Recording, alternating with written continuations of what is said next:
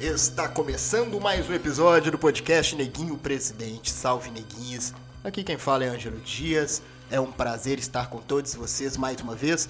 E nesse episódio da série Artes Negras, conversamos com o coletivo Neguinho Presidente. É isso mesmo. Aqueles que fazem né, o espetáculo teatral, que estão fazendo o espetáculo teatral, que estão produzindo. Lucas Costa, Larissa Ferreira, Maria Vitória, Júnior Long, Stacy Reis, Douglas Martins, Ângelo Dias, Sartre Silva colabora também. E é isso aí. Vamos conversar, falar sobre teatro online, vamos falar sobre teatro negro, vamos falar sobre a cena que está sendo feita, o espetáculo que está sendo produzido pelo coletivo Neguinho Presidente. Conversamos no final do ano passado, então pega a visão, estamos aqui em janeiro já, cuidado gente, cuidado com essa pandemia, se cuida, se cuida. E é isso daí, vamos lá ouvir então esse bate-papo, essa conversa ótima comigo e com a galera toda do coletivo Neguinho Presidente. Bora lá! Começando então mais um episódio do podcast Neguinho Presidente da série Artes Negras, segunda temporada dessa série que começou neste ano de 2020, entrevistando artistas negros. E agora estamos aqui para falar do espetáculo em construção Neguinha Prefeita, Neguinho Prefeito, Neguinho Prefeita, é isso aí, vamos falar disso também. Estamos aqui com quem, é, quem faz, né? Quem está fazendo, construindo este espetáculo. Começou com uma cena e agora já estamos fazendo um espetáculo. Estamos aqui hoje com Lucas Costa, Stacy Reis, Maria Vitória, Larissa, Júlio Milong. Larissa, Larissa de quem mesmo? Fala aí, Larissa, eu esqueço seu sobrenome. Larissa Ferreira. Larissa Ferreira, então vamos lá, então vamos começar com a apresentação, né?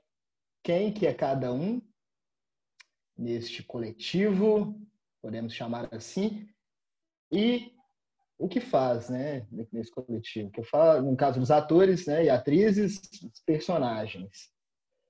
Vamos lá, quem começa? Uai, então vamos lá, né? Salve Ângelo, salve todo mundo.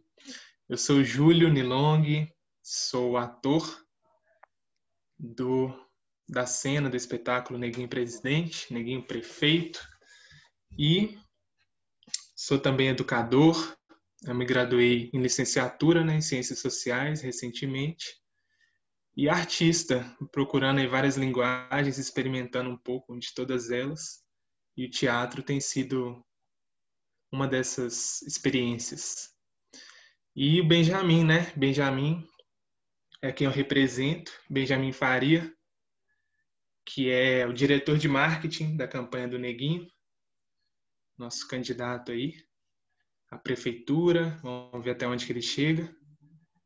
E o Benjamin é esse cara que vem ali, né, mora num bairro nobre, que chega na campanha do Neguinho ali com, com uma experiência nessa área da política, do, da campanha política, do marketing, e vai trazer essa experiência aí para dentro da campanha do Neguinho e enfrentar umas contradições, umas questões no contato com os outros personagens. É isso aí. Júlio, peraí, Júlio, vai, vai ainda não, peraí, essa primeira Fala rodada comigo. ainda não. Como é que você chegou nesse, nesse coletivo? É, por que que você topou aí entrar nessa... Poderia ser uma furada, né? Mas para mim não é. Jamais. Então, eu fazia o curso né, de teatro negro, a oficina, na ZAP 18, Zona de Arte da Periferia, com o Lucas Costa, nosso diretor. E aí, meus colegas lá também eram a Larissa e o Douglas, né? O Douglas não está aqui, mas também fez parte do processo. E recebi o convite deles depois do final né, do, da nossa oficina. A gente se apresentou tanto na ZAP 18 como na Segunda Preta, no Teatro Espanca, com, a, com o espetáculo Não Queria Falar de Violência, mas. E aí o Neguinho está sendo essa forma de, de seguir, né? produzindo teatro negro, pesquisando teatro negro. E foi uma chamada assim deles, depois conheci o tal do Ângelo Dias. E aí conheci um pouco mais o que, que vocês estavam pensando e começamos a fazer isso aí, né? Mas o podcast, se não me engano, já existia, né, Ângelo? Podcast. Deixa eu ver. É, foi mais ou menos. Primeiro a gente começou os estudos teóricos, né? É, é já, já tinha uma movimentação quando eu cheguei, né? Isso é, é certo. Isso mesmo, já tinha uma movimentação. A gente teve prim... o primeiro encontro lá no Centro de Referência da Juventude. E quem estava lá foi a primeira pessoa que eu vi que eu achei que era que tinha 15 anos, foi a Larissa. Larissa. A incrível Larissa. foi mesmo, foi a primeira a chegar no encontro. Verdade. Muito é assim que se apresenta. Se apresenta aí pra gente. Eu sou Larissa Ferreira, estudo teatro desde os meus 10, 11 anos, na ZAP 18. É, me formei no curso profissionalizante da PUC e agora faço teatro na UFMG. E eu é, cheguei até esse projeto, né, até o coletivo Neguinho Presidente através do do Douglas, que depois dessa oficina que o Júlio falou, né, de teatro negro, ele foi falou assim: "Nossa, a gente está com com um projeto aí, a gente está precisando de atrizes negras". Eu falei assim: "Oi? Quero". Aí eu fui, a gente marcou o encontro e foi lá no CRJ, né? E eu, e eu fui a primeira a chegar, toda tímida. Não conhecia ninguém. Lembro desse rolê. Verdade.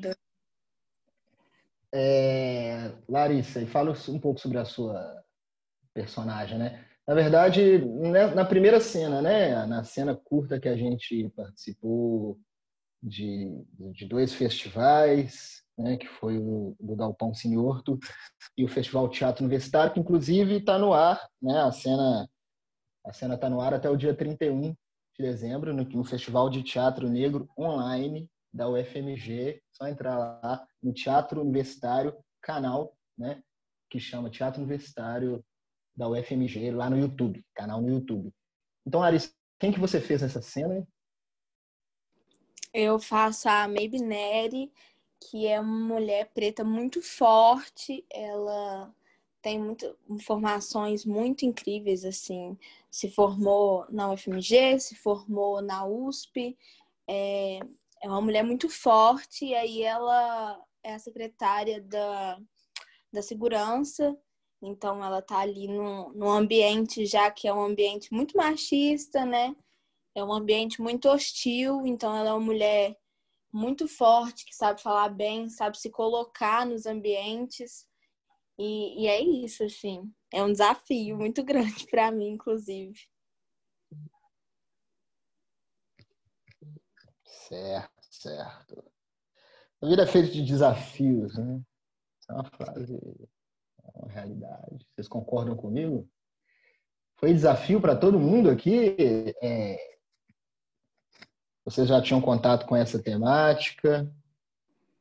Eu, particularmente, acho que é sempre um desafio, mas quando se trata de política, principalmente, que não, não tem esse contato tão direto com política, tipo, de governo, essas coisas assim, fica mais, mais difícil ainda o tato, assim, aí quando a gente fala de pessoas negras na política, fica mais difícil porque a gente não tem tanta representação. Então, aí, tudo foi deixando, para mim, mais complicado e mais difícil, assim, tendo que foi cada vez mais desafiante, assim. Tá sendo, né? É. E é gostoso também ser desafiante. Quem mais estava lá naquele dia? Era eu, eu que estou falando aqui, né? É, eu sou Ângelo Dias e estava lá eu, Larissa, Douglas, Sartre e eu tinha conhecido o Douglas, né, com, com o Ben Johnson, quando a gente teve uma ideia de fazer um, um espetáculo sobre negros no futebol.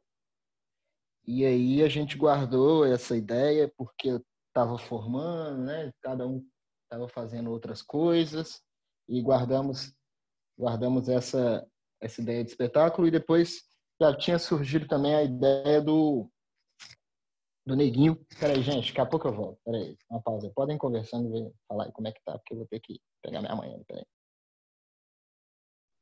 Eu, Ben Johnson e Douglas, a gente começou a conversar sobre um espetáculo sobre negros no futebol.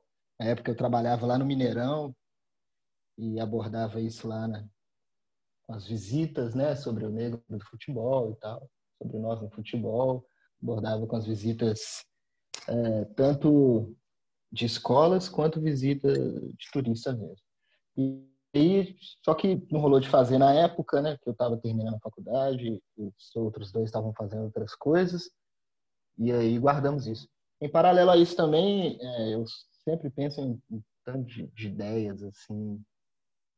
E tinha essa ideia de pesquisar a presença dos negros não só no futebol, mas também na política, né?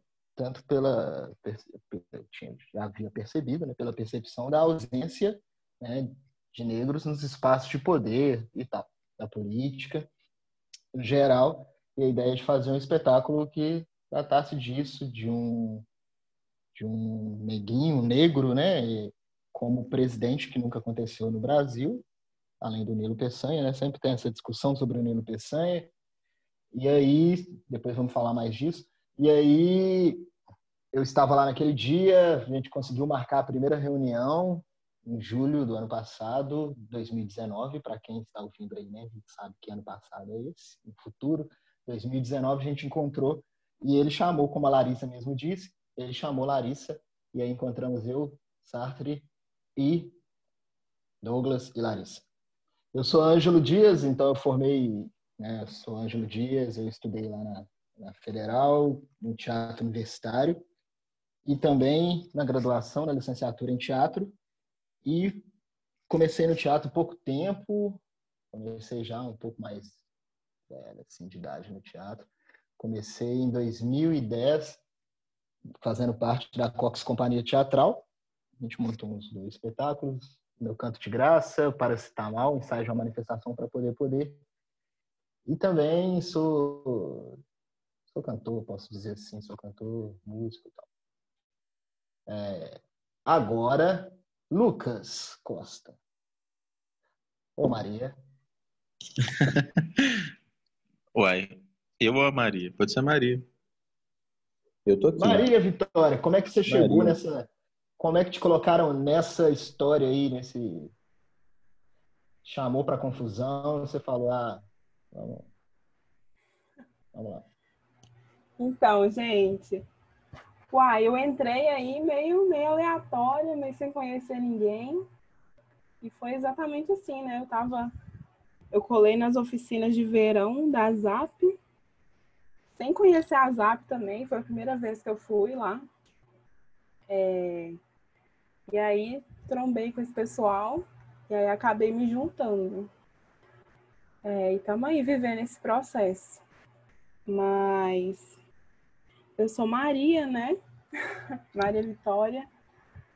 É, inicialmente, eu sou artista visual, eu sou cria do Valores de Minas e me formei por lá em 2016. E, e tive contato com teatro por lá também, mas não foi um contato muito profundo e estou me aprofundando agora nesse mundo, sabe, do teatro. Estou curtindo demais. Mas também faço graduação em Ciências Sociais na, UF, na UFMG. E, e é isso, estamos aí, construindo juntos. Isso aí, muito bem. E qual que é a sua personagem? Eu nem falei do personagem também que eu faço nessa primeira. Você quer falar primeiro? então, só recapitulando aqui, eu faço o, Juninho do Cavaco, né? Juninho do Cavaco, que é amigo do Neguinho, da Neguinha, e ele é da favela, né? Favela mesmo, porque nós somos da favela mesmo. Da favela mesmo. E aí ele é o que vai cuidar da cultura, que cuida da cultura, né? Desde a, da, na campanha e também que futuramente será o secretário de cultura. Ele que é, como já disse, amigo do Neguinho desde a infância, né? Ele tem até lembranças do Neguinho, de quando ele falava com o Neguinho, você vai chegar lá, você vai conseguir e tal. E essa é do samba, né? É do samba, da cultura popular, é do samba, Juninho do Cavaco, do violão. E é isso aí. É, e a Flora, né, que é a minha personagem, ela, ela é bem parecida com a Maria, na verdade lembra em alguns pontos.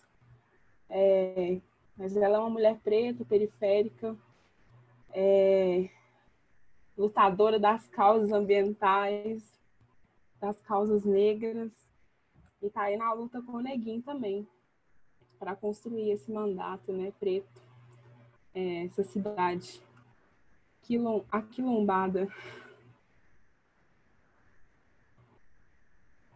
Muito bem, a quilombada. E quem também está agora? Lucas Costa.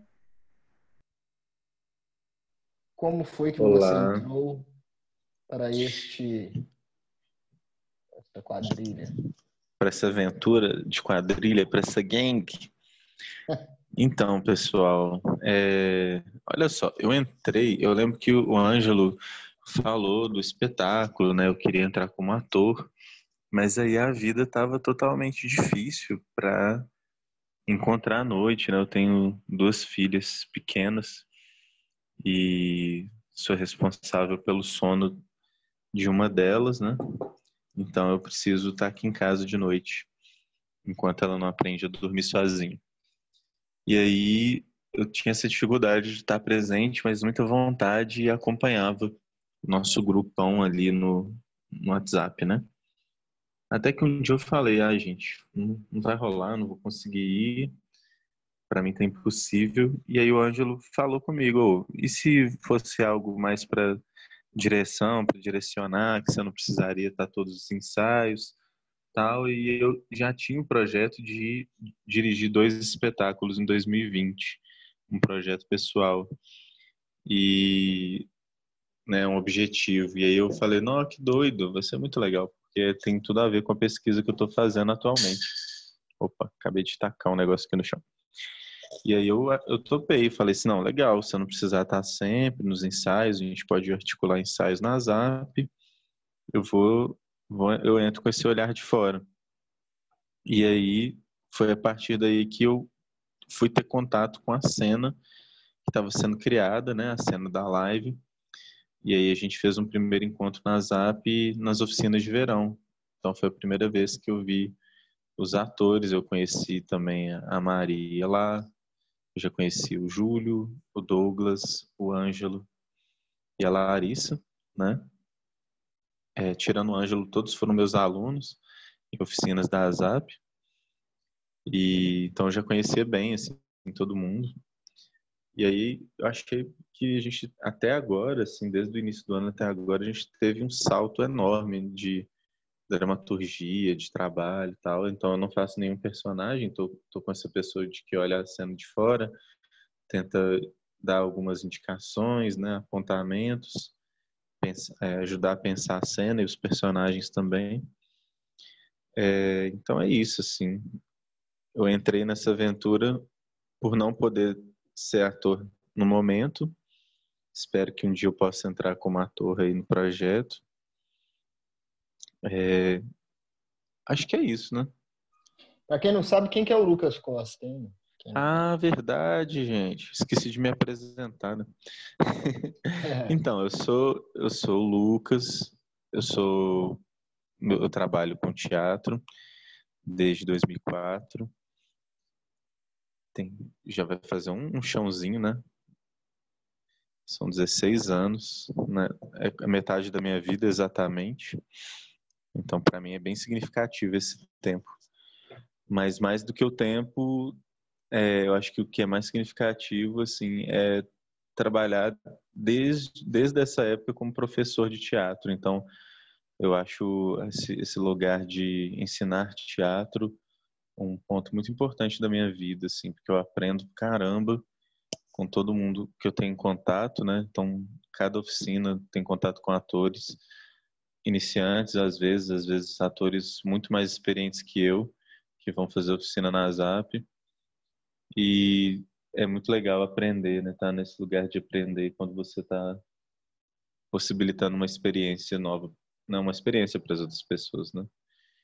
Eu sou ator, né? Além de professor e diretor de teatro também, já me aventurei algumas vezes na dramaturgia, mas não é o que eu faço para viver a dramaturgia, né? Então eu vivo mesmo do da, da atuação, da direção e do e, da, de ser professor de teatro. Eu sou ator da ZAP também, sou coordenador da, da ZAP, da ZAP Teatro Escola, que é um grupo daqui de Belo Horizonte, que esse ano completou 18 anos de existência. É isso, é um pouquinho. Certo, grande, Certo, tá bom? Tranquilo, tranquilo. Daqui a pouco Valeu. vamos conversar com Stacy Reis no próximo bloco, vocês podem perder. Stacy Reis, quem é Stacy Reis? Onde é? Grande momento do podcast. Saiba. Estamos aqui então com a Stacy. Stacy, como é que você entrou para esse, esse movimento, agrupamento? quadrilha? Quando? Oi, gente, eu sou é. Stacy, sou figurinista e cenógrafa. Fui convidada pelo querido Ângelo. Não lembro em qual momento, eu lembro que faz muito tempo. E acho que foi na terça preta, Ângelo. É segunda preta, né? Segunda preta, acho que foi isso segunda mesmo, hein? Preta, acho que eu já tinha falado alguma coisa antes de, da segunda preta. Foi, foi sim. Foi na segunda Eu já tinha falado alguma coisa antes da segunda preta. Sim, sim. E aí o grupo era grandão, né? Tinha o Ben Johnson, que eu já conhecia, você, mas o resto do pessoal eu não, não conhecia. E aí foi uma experiência super legal, porque eu tava voltando para BH, né? Eu tava, fiquei um tempo fora de Belo Horizonte. É, um tempo fora, né? É, dessa atuação como figurinista e eu estava começando a estudar cenografia. E aí foi isso que aconteceu. Que o Ângelo me chamou e aqui estou. Sim, então Stacy, é, você falou do grupo, Stacy, é o grupo lá do WhatsApp, né? Que tinha um tanto de gente, não só atores e atrizes, né, você figurino, Lucas, mas também educadores, é, fotógrafos, e é um grupo que, que também foi criado para fazer a divulgação né, do, do, espetáculo, da cena, e também como, como laboratório para divulgação também da campanha, né, de uma suposta campanha aí nas redes sociais, como a gente tem visto nas últimas eleições, né? Pelo WhatsApp e por outras redes também. Então, Douglas Martins. Quem que é Douglas Martins? Fala pra gente aí. Hum... Pergunta complicada. Quem é Douglas Martins? Então, eu sou um ator formado, também sou radialista, mas nunca exerci a profissão é, 35 anos, hum, hum, sou uma pessoa apaixonada por teatro, tudo que envolve teatro sempre me, me motiva, sempre me instiga né, a, a, querer fazer mais e mais teatro e, enfim, acho que é isso, acho. Uhum. como é que você entrou para esse processo aí do Neguinho, assim, é você lembra como é que foi? Eu lembro que a gente tinha encontrado, né? Eu, você e Ben Johnson lá no. Isso. No, no Mineirão, né? Quando eu trabalhava lá. Começamos. Fala aí como é que foi. Ó, oh, então, na verdade, vou te corrigir. Foi na UFMG. Ah, é, na UFMG. Era enquanto a gente estava, eu estava fazendo o meu processo de ensaio, né, da, da minha peça de formatura. É, o País do Sol, né? Que eu sou formado pela Escola Livre de, de Artes, Arena da Cultura. E um dia a turma do Ben Johnson foi lá assistir a gente, né? Nosso, um, dos, um dos nossos ensaios. E aí, ao fim disso, o Ben Johnson foi e me perguntou se eu gostava de futebol. Falei, sim, gosto. Mas aí, tipo, eu imaginei que ele fosse me chamar para jogar, né? por que você está me perguntando se vai me convidar para participar de alguma pelada? Aí ele foi falou que não, que ele tinha um amigo também que tinha formado com ele na no TU e que ele estava com um projeto de, de fazer uma peça falando sobre é, negros no futebol.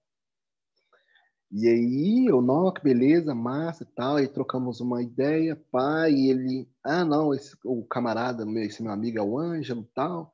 E aí que foi que eu ouvi falar do, do, do Ângelo Dias pela primeira vez. E aí ele, eu, eu imediatamente já peguei né, as redes sociais do Ângelo, adicionei ele, a gente começou a trocar ideia. Depois de um certo tempo, alguns meses depois, a gente teve o nosso primeiro encontro né, para falar sobre essa, essa proposta né, de fazer uma peça sobre os negros do futebol. E aí a gente teve o primeiro encontro, mas conversamos e tal, e aí meio que a ideia meio que foi para a geladeira. E aí tempos depois o Ângelo pegou e me apresentou o a, a... eu falo na terceira pessoa o Ângelo. Você, né, Ângelo? Eu mesmo. A ideia do, do, do Neguinho, e aí eu meio que embarquei, né? Eu falei, ah, pô, vamos lá, é uma ideia interessante, achei bem legal. E aí uhum. eu embarquei no processo e apesar de hoje eu estar afastado, mas uhum. aí eu embarquei no processo eu acompanho Opa. o processo de certa forma, mas tô nele e não tô, né? Então sim, acho que é isso. Sim. Mas foi uma, uma ideia que me interessa bastante, essa ideia de, de um negro presidente. É, uhum. Como seria esse país, né? Com um negro na presidência. Aí a gente fez aquela primeira reunião lá na, no CRJ, né? A reunião uhum. que tava Larissa, né? A Larissa Sim. já falou, já falou aqui nesse episódio que você deu ideia nela e tal. Larissa foi a primeira a chegar lá. Acreditei que ela tinha menos de 15, que ela tinha 15. É a primeira vez que eu caí nessa. E tava o Sartre também, né? A gente decidiu Sim. então fazer as pesquisas, a começar a pesquisar, né, e tal. E aí chamamos seu pai, né? Seu pai foi o primeiro uhum. entrevistado desse podcast. Aí, Essas... Seu pai já foi candidato e tal. Foi massa demais. Quem não ouviu, gente, ó, escuta aí o primeiro episódio do podcast Neguinho Presidente. Antoninho Feliciano. É isso daí. E deixa eu ver o que, é que eu pergunto mais, Deixa eu ver o que eu pergunto mais. Ah, e, e, o seu personagem, nessa primeira parte, né? Que nem você falou que agora você está afastado e tal, mas você participou até então. É, o, o Mano X, assim, fala um pouco sobre eles. Mano X. Mano X é um, um, um, militante do movimento negro, né? E do partido, né? PPPP, que é o Partido Popular para o Povo Preto, um militante muito, muito xiita, né?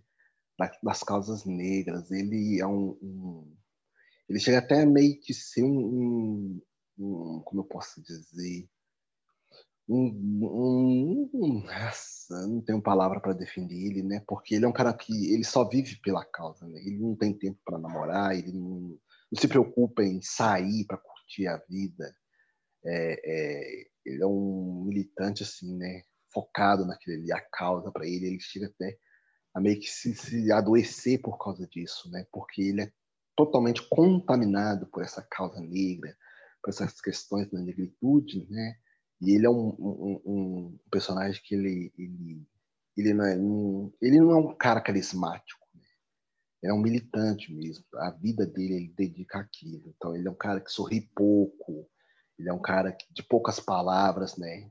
E não é um cara que, tipo, se você for sentar com ele à mesa de um bar, ele vai conversar com você sobre coisas triviais, como, tipo, pô, a, a nova série que tá rolando na Netflix, esse tipo de coisa. Mas se você for falar das causas negras, aí ele vai entrar nesse assunto. Porque para ele o que interessa é esse tipo de assunto. Né? Ele sempre está falando sobre a negritude, sobre as, as, as, ações que o movimento, que o partido estão tomando. Né? Então ele é um cara muito extremista e, e, e é bacana a gente é, mostrar essa, essa figura, né? esse militante extremista numa peça, porque isso existe muito, tanto em, em partidos de esquerda como de direita, e e é perigoso, né? apesar de que a gente. É bom, sim, ter pessoas que são focadas nisso, mas é um perigo, porque todo fanatismo ele é muito perigoso. Né? Porque você pode descambar para um, um, fascismo. E não adianta a gente pensar que o fascismo ele é só uma. Ele, ele, apesar dele ter nascido, ele ser um movimento de extrema direita, mas sim, tem, tem movimentos de esquerda que tem um quê de, de, de extremismo, de fascismo. Então a gente tem que tomar cuidado, porque é um, um, um viés muito perigoso, né? E, e, e, é isso que o, o, o está mostrando na peça, né? De, de, que, apesar de tudo, desse, dessa, dessa devoção dele pela causa, tem que ter um, um, um, pouco de, né? A gente tem que saber dosar as coisas. A gente não pode só, nem tanto ao céu, nem tanto à terra, né? A gente não pode só pensar de uma forma, é, colocar uma viseira, tapar os ouvidos e, e olhar só para frente, né? E, e, eu penso que, que ele é um personagem muito rico, né? Eu, quando eu estava no processo de construção, eu tinha. Oi, Angela, você falou alguma coisa? Não, não. É, eu tinha até dito que, quando no processo de, de, de, de pesquisa, que eu me inspiraria no, no Ice Blue dos Racionais, porque o Blue ele é aquela coisa né, introspectiva, aquele cara que está sempre porque a gente já viu até o Mano Brown sorrir, mas a gente não vê o Blue sorrir, né? Uhum. ele é um cara muito introspectivo, aquele cara que rap tal. Não, tipo, minha, minha vibe é Racionais, eu não quero fazer. Ele nem, não faz parcerias, ele, ele não quer lançar o disco solo, porque para ele o que importa é o Racionais. E um, uhum. o Mano X ele é meio que essa pegada, né? Bota fé, bota fé. Agora é a vez do Sartre. E aí, Sartre? Primeiro, se apresenta aí pra gente, por favor. Quem que é Sartre? Opa. Como sobrevive? Quem que é Sartre? Que pergunta complexa. Né? É... Queria responder isso de tantas formas, na verdade. Ah, é, sobrevive, a gente sobrevive com né, paciência, né? Não é esperança, é paciência. A gente tem que ter paciência. Sou Sartre, sou é, artista de teatro, de teatro e, e quadrinista. É, produtor cultural no Centro de Referência da Juventude de Belo Horizonte. Basicamente, a apresentação é essa. Certo. Certo, como é que você ficou sabendo desse projeto do Neguinho Presidente, dessa quadrilha? Como é que você... Ah, o idealizador do projeto me convidou. Certo. O idealizador do projeto, né, coincidentemente, é a mesma pessoa que está me entrevistando agora, me convidou. Sou eu, como diz o Doug. É. E aí, e aí a temática é... te interessou mais? Ah, não, é tudo, o geral, a proposta, o fato de trabalhar uhum. Com você também, tudo isso me motivou. Isso. Aí a gente fez aquela primeira reunião, né? A gente já falou aqui nesse episódio. A gente fez aquela primeira reunião que, que a primeira que chegou foi a Larissa. A Larissa lembrou disso agora há pouco. Ela foi a é. primeira a chegar. Foi a primeira vez que eu acreditei que ela tinha 15 anos. Né? Sim. E... Você não Larissa, acredita mais, não? Aquele dia tava Larissa. Não, não acredito, não. Deixei de acreditar em tanta coisa nos últimos meses. É, eu acho que ela é tipo o mini sabe? Do, do, do, do Austin Powers. Ou tipo o Ferrugem, o Ferrugem do, do, Ferrugem do, do, do, do João Gordo. Você olha sem falar 12 anos, mas quando vai olhar tem, tem 40. E aí depois a gente entrevistou, né? Primeiro episódio do podcast, a gente entrevistou o Toninho Feliciano, né? Foi, foi muito legal aquela entrevista. Pai do Douglas. É. Ex-candidato, né? Ex-candidato a prefeitura, Senado e tal. Então a gente começou os ensaios mesmo. É... Alguém lembra, gente? É... Primeiro ensaio pessoalmente, assim. Eu lembro, foi lá no CRJ.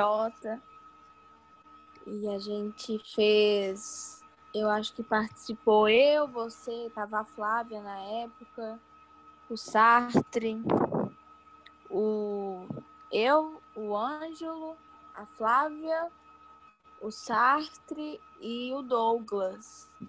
A gente fez umas improvisações com essas caricaturas de, de político, né? O jeito de andar, é, o jeito de se comportar.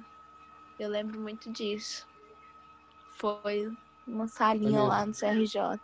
Um exercício proposto pelo Sartre, eu acho, né? Isso. Isso mesmo. E depois lá no CRJ a gente saiu outros dias também, e aí a, a, a Daiane Alves participou do ensaio, Quem mais participou? Stacy apareceu lá também, dia para observar. É, Daiane Alves, Stacy, Flávia.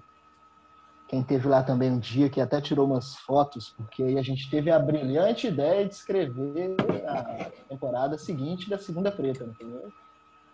Foi aí que a gente pegou firme, né? Foi quando a gente teve essa coisa da Segunda Preta e a gente decidiu é, se inscrever, a gente pegou mais firme, começou a ir mais para a prática. Foi nessa época que a gente começou a, a fazer mais coisa, né? Produzir mais coisa. Com essa ideia da live. Justamente, justamente.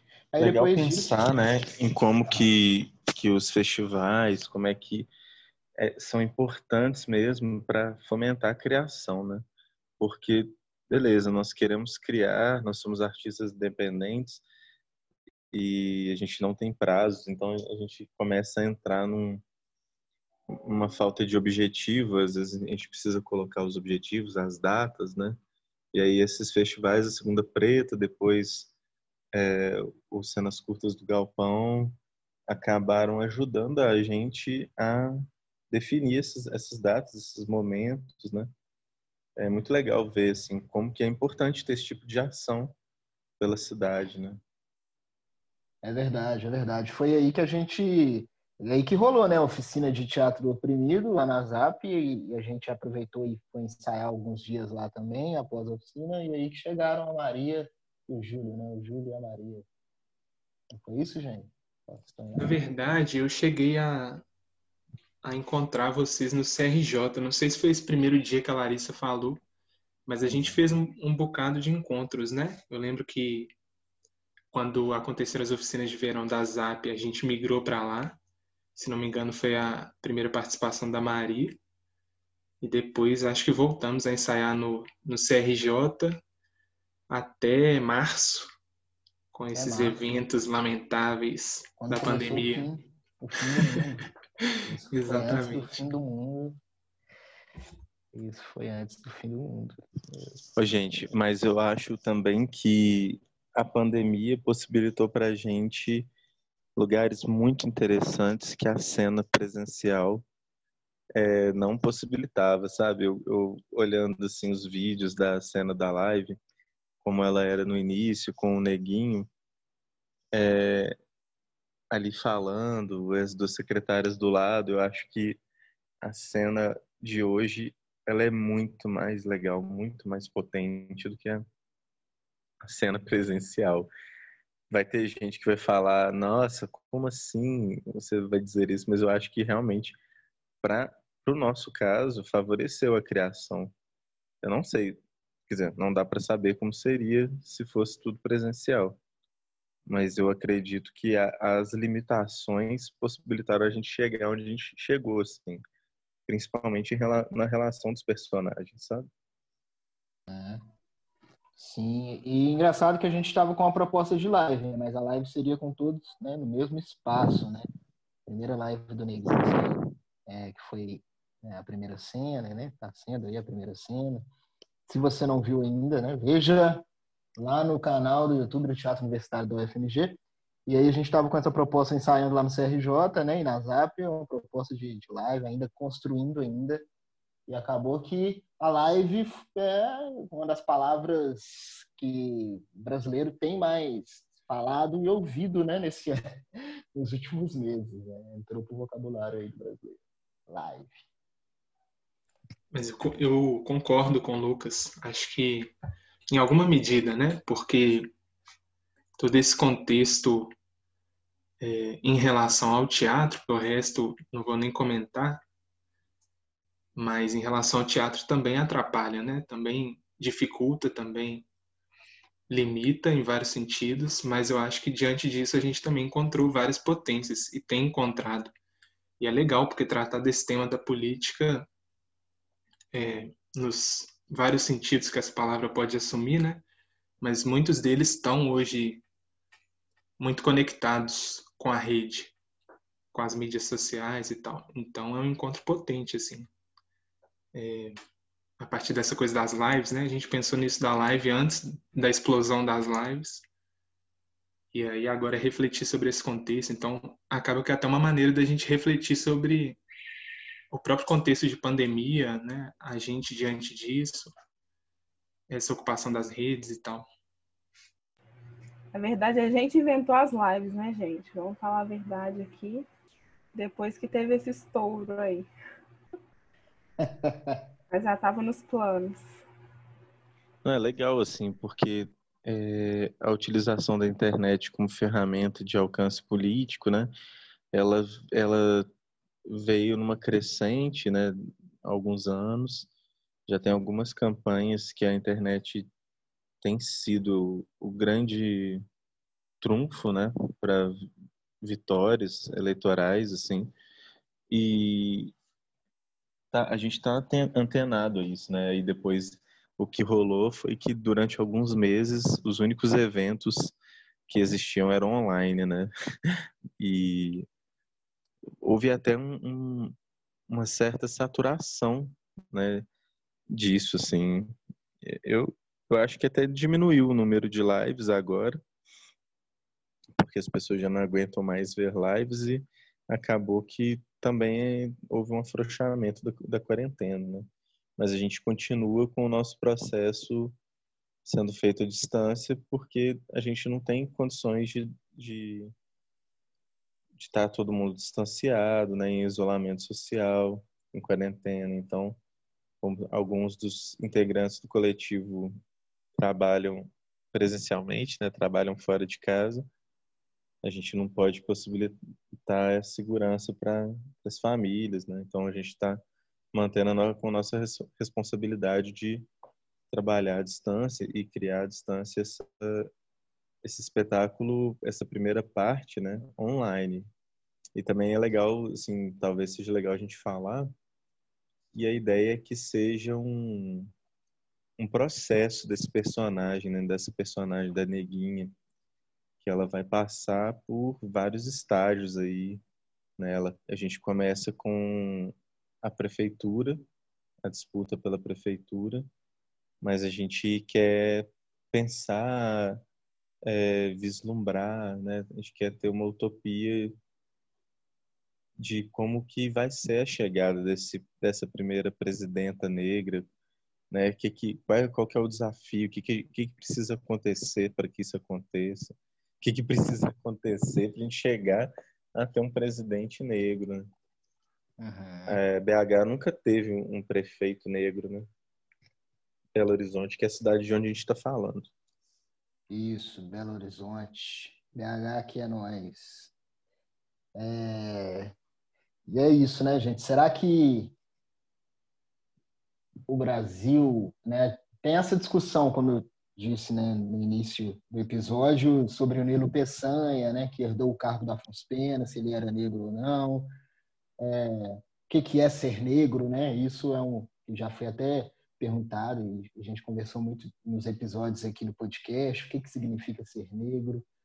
É, e é isso. O Brasil já teve um presidente. Muitos vão dizer que sim, o Brasil já teve um presidente negro, Nilo Peçanha.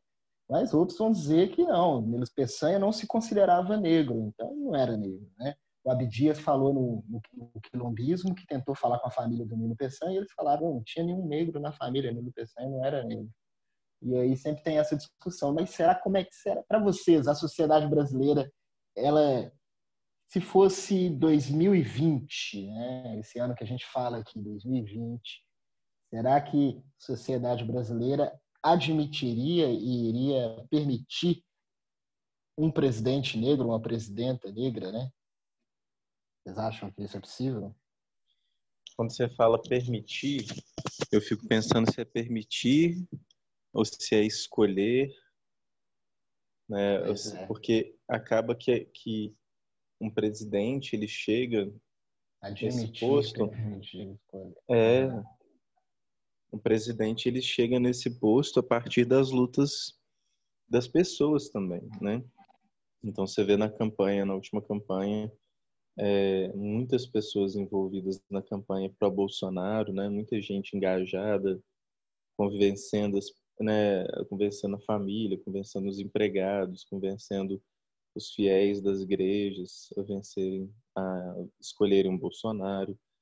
É, ao mesmo tempo, muitas pessoas envolvidas com movimentos sociais tentando virar votos, tentando convencer as pessoas a votarem no Haddad no segundo turno. Né? Na outra campanha, é, a Dilma foi eleita com o povo na rua, muitas pessoas na rua apoiando a Dilma. O Aécio também recebeu muito apoio. As pessoas se engajam, né? As pessoas elas querem, elas desejam que o candidato X esteja naquele lugar, né? e é muito Quando louco. Falo, é, falo permitir, assim, porque se a gente for olhar, né, as últimas eleições foram muito polarizadas, né? Foram muito, tem sido, né? Tem tido muita essa polarização e, e, e, a diferença de votos nem, nem é tanta, nem, nem são tantos votos assim para definir a eleição. Acaba sendo uma disputa, né? E quando fala a sociedade permitir, é óbvio que, né, que vai ser um, né, que tem sido assim, né, uma disputa, nem sempre a maioria, é, grande maioria, é, elege aquele candidato. Né? Então, é uma, é uma disputa, é um jogo. Assim. E se a gente for pensar, né, o presidente, o ex-presidente Lula, né, ele, no início, nas primeiras eleições dele, né, a gente pode, podemos pensar que a, né, não aceitavam, né, a sociedade não aceitava o Lula como, como um presidente do Brasil, ele foi mudando né, a sua até o seu jeito, né, de se vestir, de falar, algumas ideias, né, virou um Lula paz e amor e tal. Aí pensando nisso, né, que aí eu acho que eles foram, a sociedade brasileira foi admitindo o Lula, por isso que eu falo admitir, sabe, e permitir, né, e agora escolher, aí já é outra, já é outra, outra coisa, né. E as estratégias para se chegar, né, esse, eu fico pensando muito também sobre as estratégias de se chegar nesse, nesse cargo máximo do executivo, né, Será que tem que fazer? É, é possível chegar nesse cargo máximo do executivo da política no Brasil sem fazer alianças né, com chavos e cedendo? Eu fico com esses questionamentos. Né? Embranquecendo. Eu acho que pela estrutura política do Brasil, né, que que é amparada no racismo, eu acho que é muito difícil um, uma pessoa negra entrar com as pautas antirracistas e ganhar. Porque o mercado depende do racismo para se manter e o mercado acaba sendo o, a grande a grande né, as pessoas que estão ali envolvidas, os investidores estrangeiros, eles acabam sendo a grande força política no Brasil. Né? Eles elegem quem eles acham que vai melhor defender os seus interesses. Então, quando o Bolsonaro ganha, ele pode muito bem aparecer com pautas, pautas de costumes e pautas é, de, arma, de armamento, né, de segurança e tal. Mas o que, o que faz o Bolsonaro ganhar, o que permite que ele ganhe é a pauta, pauta econômica, sabe? Eu, é a minha visão. Né? Eu acho que o Bolsonaro vence por causa da, da pauta econômica, que ele vai. Ele já coloca um cara da Faria Lima, um cara que é envolvido com, com o mercado mesmo, né? Tá ali, que tá com a grana coloca ele como representante da economia, como um super-ministro. Né? E aí ele também coloca, ele já, já coloca o Paulo Guedes ah, com, como o super-ministro antes, antes de vencer. Né? E aí isso faz as pessoas acharem que seria possível domar o, o Bolsonaro. O que a gente vê hoje é que o Bolsonaro é que está tentando domar o Paulo Guedes, né? O Bolsonaro fica tentando ali tira o Paulo, Paulo Guedes da fala, o Paulo Guedes não pode falar nada. É, e toda, todo o trabalho da economia também já não existe.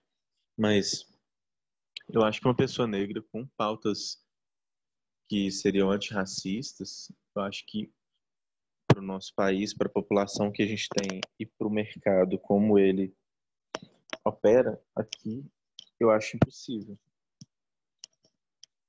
Acho que é uma batalha perdida. Tem essa movimentação, né? É, recente, assim, na, pelo menos a minha percepção é de que é algo muito recente, que se fortalece recentemente, da participação das pessoas negras e indígenas na política. Que ainda que seja um movimento mais tímido, acho que vem se intensificando, né? Mais e mais a cada eleição. Mas em contrapartida tem várias reações a isso, né? E a gente está vivenciando e discutindo sobre várias, inclusive no processo de feitura do espetáculo. Então, pensar, por exemplo, né, as ocorrências aí, o que aconteceu com a Marielle, o que aconteceu com Jean Willis, né, com a Talíria Petrone sendo ameaçada de morte, com a vereadora negra de Curitiba, não lembro o nome, que também foi ameaçada. E aí isso faz parte de uma discussão que a gente vem tendo, que é quem seria é, se, se, se for possível ter um, um presidente, uma presidenta negra, é, quem seria essa pessoa? O que ela precisaria fazer para sonhar, pelo menos, né? Para chegar, mas para sonhar com essa possibilidade. Quer falar, Ângelo? Sonhar e sobreviver, né? Também. Sim. Sim pois é. Possível, né? Não só governar, mas se manter vivo. E é difícil pensar, né? A gente até puxa algumas referências assim, lideranças políticas negras, tenta imaginar elas nesses lugares, é, e aí aparecem contradições, questões, mas eu acho que a, a nossa tarefa também é um pouco de imaginar isso, né? De tornar essa imagem possível, ainda que às vezes nem seja a visão mais realista, ainda que às vezes seja até utópico, mas eu acho que é importante imaginar isso assim e, e fazendo essa pesquisa assim. Será que seria aceito? Será que governaria? É, o que precisaria fazer para chegar até lá? Como é que seria esse caminho? São questões bem interessantes. E depois pensar mesmo no. Né? Ah, você falou aí, né? No governo. Será que conseguiria governar com tranquilidade? Tem isso também, né? Ganha a eleição, mas depois será que tem maioria na Câmara? Não tem? E aí já chegam os pedidos de impeachment, como Sim. aconteceu com, com, como tem acontecido com os últimos presidentes. E se a gente for parar para pensar também, é uma coisa que a gente é importante a gente observar que que o genocídio da juventude negra não, ele esse genocídio não acontece não é de hoje, né? deste governo, mas vem de governos anteriores também, progressistas ou não. É, é presente aí, a gente vê mães chorando, a gente vê famílias aí é, chorando e sofrendo né, pelo, pelo extermínio dos seus filhos, né, dos seus, seus entes queridos, assim, pretos e pretas, né, dessa juventude negra que é exterminada, eu falando isso por que, independente do governo, isso não é combatido com, com efetividade. Assim. É um problema de segurança pública, né? O que, que vocês pensam sobre Ô, Ângelo. isso? Ângelo e, e, todos, assim, eu ainda peguei um, uma parte do movimento negro quando eu era criança e adolescente. Eu peguei o momento do movimento negro que ele ainda era um movimento negro depois veio uma ideia de que o movimento negro não deveria existir mais da mesma forma como ele era e veio uma, surgiu uma ideia de negros em movimento então eu acho que o individualismo ele foi tomando conta do movimento negro durante um período e a gente eu percebo não sei se, se vocês têm a mesma percepção mas eu percebo que vem agora um outro movimento que é de vários movimentos negros, né? Então, é, é, muito louco pensar nisso, né? Que primeiro tinha um movimento negro grande e que vinha muito parecido com um sindicato, sabe? Com uma estrutura, assim, de um sindicato e que lutava contra todas essas questões, né? Contra o racismo, contra o genocídio isso lá nos anos 60, 70, 80, 90.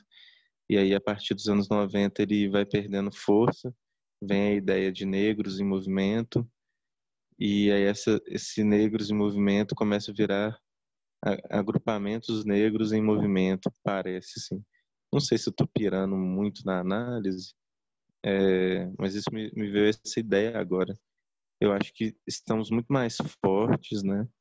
Eu acho que o movimento hip hop traz muita força para o movimento negro aqui no Brasil, muitas ideias é, novas e, e formas de agir também, né? Então as pessoas têm, os, as pessoas negras elas têm é, acesso maior a essas questões ideológicas, essas reflexões, porque a música ela ela viraliza muito rápido, né? Então eu, eu acho que eu, eu não sei é, não sei te explicar é, de outra maneira, assim. Eu acho que a gente luta, a gente está sempre na luta, né? Ah, pelo menos eu vejo na minha família esse esse movimento de lutar contra o racismo, de lutar por questões básicas, historicamente, assim, meu avô, minha mãe, minhas tias, meus tios e eu e as minhas irmãs, né? Então eu vejo isso assim, essa existe essa história, eu vejo isso dentro da minha casa, mas o que não deixa, o que o que faz com que a gente mantenha o genocídio, que a gente mantenha a injúria, que a gente mantenha todo, todos os âmbitos do racismo, né? Toda a estrutura é porque é o que sustenta o nosso país, assim. Nosso país é, é isso, né? Eu acho e talvez o, o, nosso país tenha até que mudar de, de nome se um dia for diferente, porque é um país calcado na prática racista. Né? Tudo aqui, tudo que acontece está ligado ao racismo. Se for é, e não é uma neurose, né, não é porque eu sou negro neurótico, não, é porque em todos os âmbitos da nossa vida, o racismo é que sustenta uma elite e essa elite não vai querer abrir mão dos privilégios dela, né? Isso passa, né, pela criação aí da polícia militar, né, no início, criada para combater né, os, os, os, pretos, né, aqui no Brasil, com medo de acontecer uma revolução como aconteceu no Haiti, né, a principal revolução aí é, que já existiu, assim, eu considero, a Revolução Haitiana. E aí, com medo dessa, disso acontecer aqui no Brasil, a, a polícia militar foi, foi criada para oprimir, né? Oprimir e reprimir os, os pretos, as pretas e pretos. E isso tem até hoje, né? No, no treinamento dessa, dessa, dessa polícia e de outras forças de segurança também. Passa muito por isso.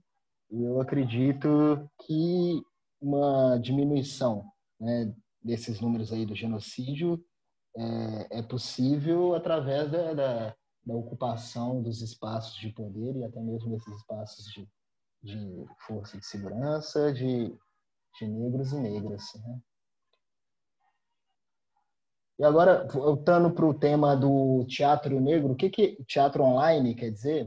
E agora, voltando para o tema do teatro online, o que, que é teatro online? O que, que, a gente, que é isso que a gente está tentando fazer, que a gente está fazendo, descobrindo para vocês aí? Como tem sido essa experiência? Maria, é... como tem sido essa experiência aí para você de teatro online? O que é teatro online para você, Maria? Ângelo, confesso que eu não sei, não sei responder essa pergunta, sabe? O que, que é esse teatro online? Mas tem sido uma experiência diferente, louca, mas ao mesmo tempo divertida. É, é novo e eu tô me aventurando, sabe? Bastante. Mas não sei responder exatamente o que, que é o teatro online. Ah, eu tenho é certeza é muito que não diferente, só você. né? tenho certeza que não só você que é, a gente também não sabe, né? A gente tem nove meses que a gente está encontrando aí é, de forma virtual, uma estratégia de sobrevivência, inclusive, né? Como, Uhum. experiência, mas tem gente que, que acredita que teatro não, não, não sei se, né, se realmente essas pessoas acreditam, mas tem gente que, que pensa que teatro online pode ser simplesmente pegar uma câmera e ir para um teatro e gravar é, na estrutura convencional, assim, italiana e tal, outras estruturas, e fazer o teatro, transmitir né, apenas o teatro pela internet, e isso é, é teatro online. Não sei também dizer o que é teatro online. E para Larissa, o que é teatro online para Larissa? Larissa sabe. Larissa? A, a, Larissa não também não sabe dizer o que é teatro online, na verdade nem sabe se existe isso de teatro online. Às vezes eu fico meio assim, teatro mesmo, não é? É meio só sei que é difícil esse negócio aqui, é difícil, ainda mais pra gente que tá acostumado com teatro lá, corpo, presença, aquela coisa assim, calor é difícil, é complicado. Nossa senhora, é muito difícil. Teatro online, Lucas, é possível fazer teatro online? O que, que é isso que a gente está fazendo? O que, que é isso? A gente não poderia esperar a pandemia voltar, quer dizer, acabar, né? Esperar a pandemia acabar, ou então reunir e fazer pessoal. Olha, pessoalmente não dá para fazer, porque tem a galera que trampa aí tá, tá, né, tá aí na vida, tá na rua, pode pegar Covid, passar para os outros. Então a gente tem que ter essa responsabilidade. A gente podia esperar, mas a gente não aguenta esperar a pandemia também, né, cara? Porque faz parte da nossa vida, tá nas nossas entranhas. A gente tá louco para estar tá no palco, louco para estar tá perto do público. Enquanto a gente não tá aí nesse lugar, a gente vai é, performar, a gente vai atuar é, em frente a uma tela e criar juntos alguma coisa. Assim, o nome foi o nome dado para isso, para quem fazia teatro e está arriscando fazer outra coisa, foi teatro online, porque a gente é do teatro. Não que seja teatro, não é teatro, mas é porque a gente é do teatro. Então, isso tem a ver mais com quem faz do que o que faz. Teatro é presença, tá ali na frente do público. E a gente é desse, desse lugar, né? Então, a gente fala teatro online por causa da gente, por, pelo que a gente é, pelo que a gente representa, né? Um dos únicos lugares em que a humanidade dá o tempo para olhar no olho da outra pessoa e, e construir algo. Os únicos últimos refúgios desse contato profundo de um ser humano com o outro. E aí o que a gente está tentando fazer é tentar pegar 1% dessa energia para a gente não ficar doido nesse isolamento social. E também para quando a gente sair desse isolamento social, a gente ter mais coisa para fazer ainda depois, né?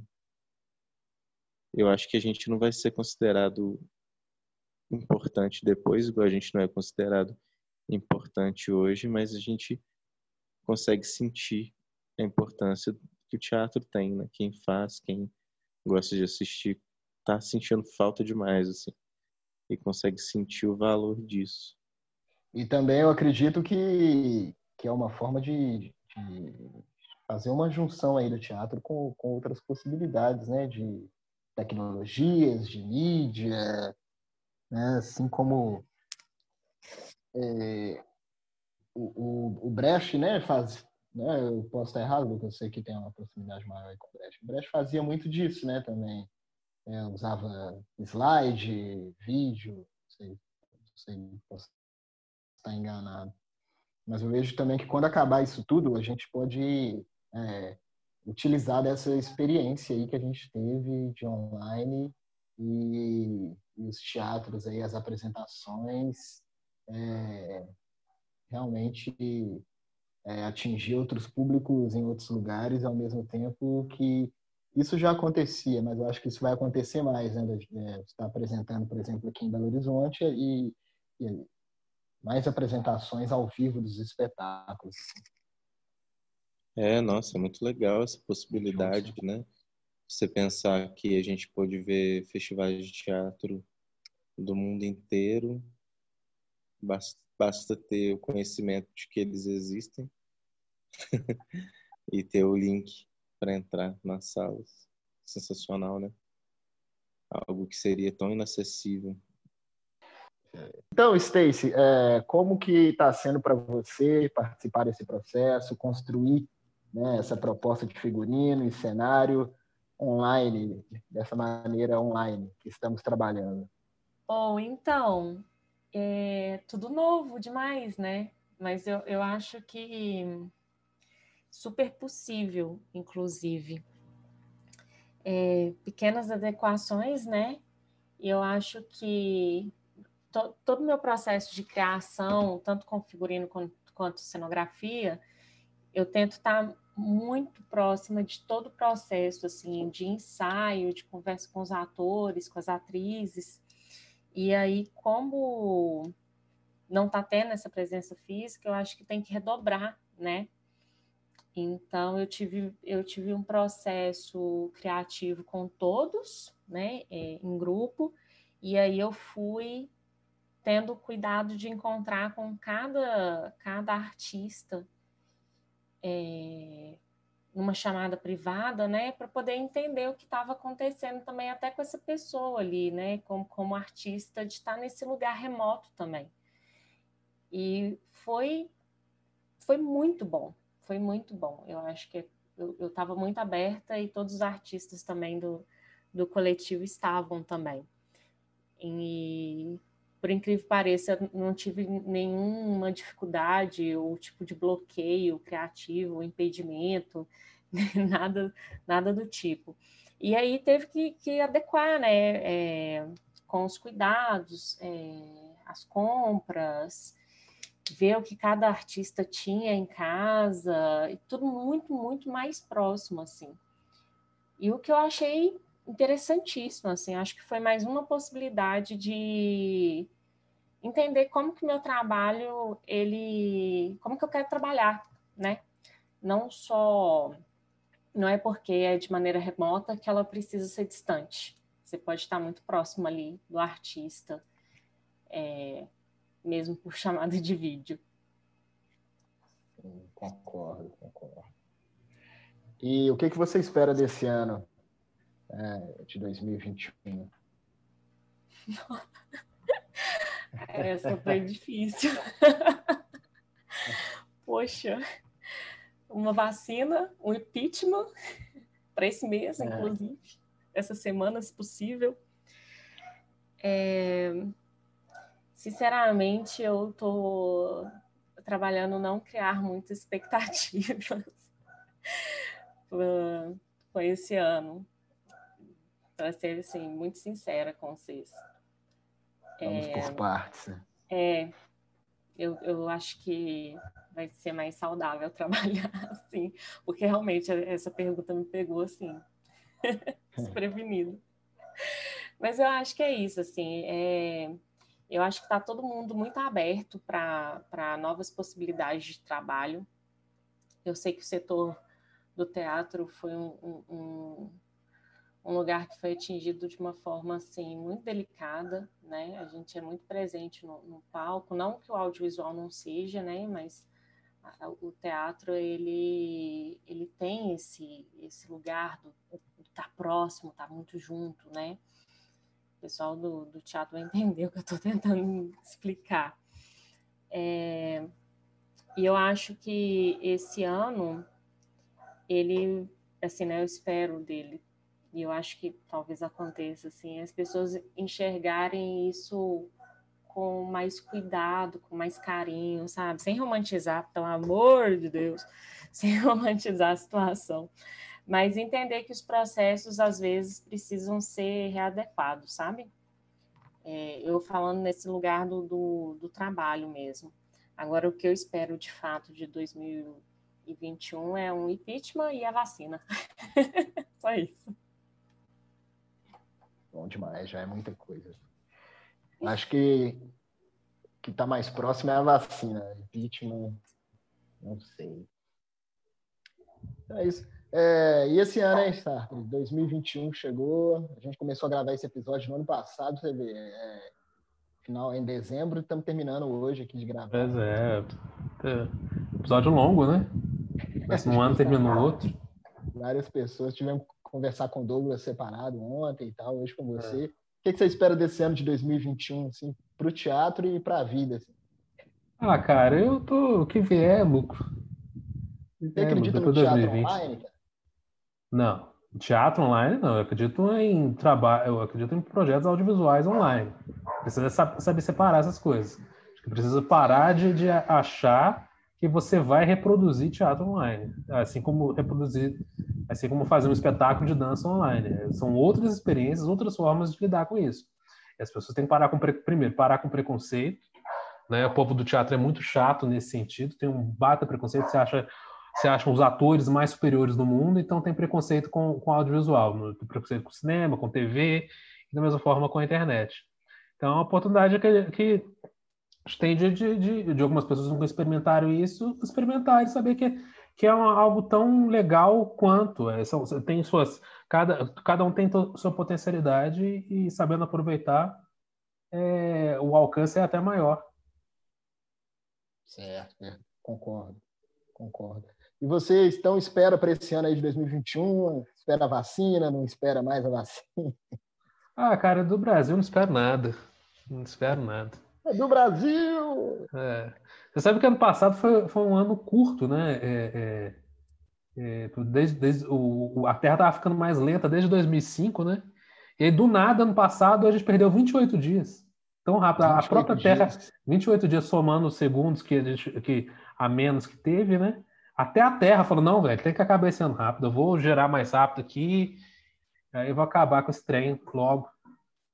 Vamos ver se esse ano. É, vamos ver com isso, como é que vai ser, né? É, vamos ver, vamos ver. Então tá bom, Sarto, muito obrigado. Eu que agradeço, foi um prazer estar aqui com você. É sempre é, um prazer né, participar do seu programa. Queria mandar um beijo para o meu pai, para minha mãe, especialmente para você. Com certeza eles estão ouvindo o nosso programa. Aquele ouvinte da, da, da do. A gente tem bastante ouvinte no. Em Washington, ah, um beijo para Leila Lopes também. Beijo para Leila, beijo para Leila Lopes também. Leila Lopes, grande é. Leila. A gente tem muito ouvintes em Washington DC, né? Washington. É. Semana que vem vai estar movimentado. É. Anjo, você caiu? Aquela cidade. Aquela, é. Tem bastante ouvinte lá. Sim, eu tenho um vizinho que chama um Washington. Vamos dar um abraço é, para ele também, um grande Washington. Tem o compadre também, o compadre Washington. É. é grande compadre. Espero que ele é. esteja bem protegido nessa. Então, Douglas, a gente está descobrindo ainda esse lance do teatro online, teatro virtual. Como é que é isso para você? Você que tomou a decisão né, de dar uma afastada do processo. Fala um pouco mais sobre isso para a gente. Sobre teatro online? É, teatro virtual, online. Ah!